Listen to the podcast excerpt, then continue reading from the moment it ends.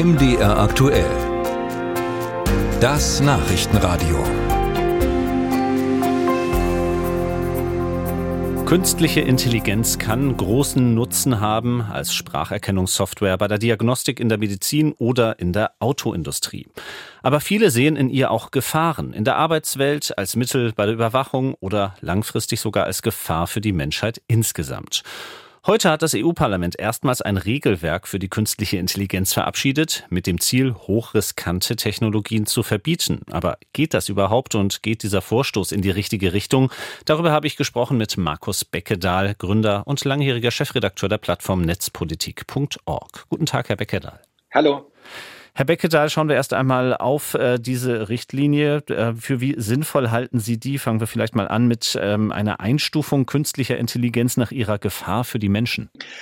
Also ich finde es gut und sinnvoll, dass die Europäische Union gerade jetzt über Gesetze zur Regulierung diskutiert. Damit ist man deutlich schneller als bei der Regulierung von Plattformen, denen man, also Facebook und Co., sehr lange Regulierungsferien geschenkt hat und die lange machen konnten, was sie wollten. Allerdings ist das noch nicht die optimale Regulierung, weil äh, hier viel zu sehr bestimmte Produkte reguliert werden sollen und weniger die Menschen als Betroffene im Mittelpunkt stehen. Das können wir vielleicht anhand des konkreten Beispiels ChatGPT verdeutlichen. Ähm, die Diskussion um die Richtlinie ist ja zum Beispiel viel älter als diese noch recht junge Technologie. Was bringt also so eine Richtlinie, wenn da die Realität offenbar schneller ist und immer neue Entwicklungen dazwischenkommen?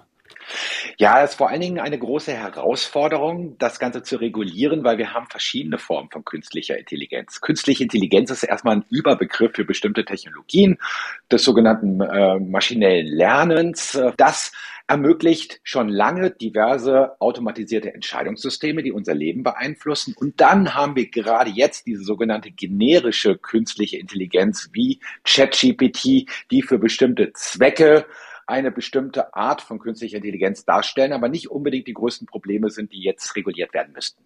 Nun ist ja äh, ChatGPT auch nur ein Beispiel dafür, dass solche Entwicklungen vielfach außerhalb Europas entstehen, in dem Fall konkret in den USA. Entsteht durch so eine Regulierung dann am Ende aber vielleicht doch der Eindruck, hier in Europa haben wir vor allem äh, Bedenken und Bremsen und die Entwicklungen finden dann eben in Nordamerika oder auch in Asien statt. Also hängen wir uns selber etwas ab bei Forschung und Entwicklung? Möglicherweise, aber andererseits lenken wir auch mit Regeln, die auf unseren Werten basieren, Entwicklung in die richtige Richtung. Das sollte man ja auch nicht unterschätzen, dass wir auch sozusagen sagen, hey, wir haben unsere Gesetze, wir haben unsere Grundrechte und selbstverständlich sollen neue Technologien sich an unsere Regeln halten, anstatt möglicherweise unsere Werte irgendwie zu gefährden oder zu verletzen. Aber schauen wir vielleicht auch mal auf die staatliche Seite, denn natürlich kann künstliche Intelligenz auch durch staatliche Behörden eingesetzt werden und wird auch äh, teilweise eingesetzt.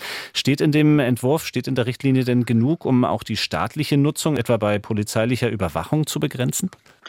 Ja, und das ist ganz gut, dass es heute im Europaparlament eine Mehrheit dafür gab, biometrische automatisierte Videoüberwachungssysteme im öffentlichen Raum klar zu verbieten. Das bedeutet, dass es ein Verbot geben soll, solange sich das Europaparlament auch gegenüber dem EU-Rat, also den EU-Staaten damit durchsetzen kann, dass wir nicht befürchten müssen, dass wir beim Spazierengehen auf der Straße zukünftig komplett videoüberwacht werden, komplett identifiziert werden können und irgendwo gespeichert wird, wann waren wir mit wem spazieren und wo haben wir welchen Nachbar dabei getroffen. Ihre Kritik hatten Sie ja auch schon am Anfang kurz geäußert. Ähm, das Defizit der Richtlinie sehen Sie darin, dass sie sich an konkreten Anwendungen aufhält hält. Was muss denn passieren, um diese Defizite zu beseitigen?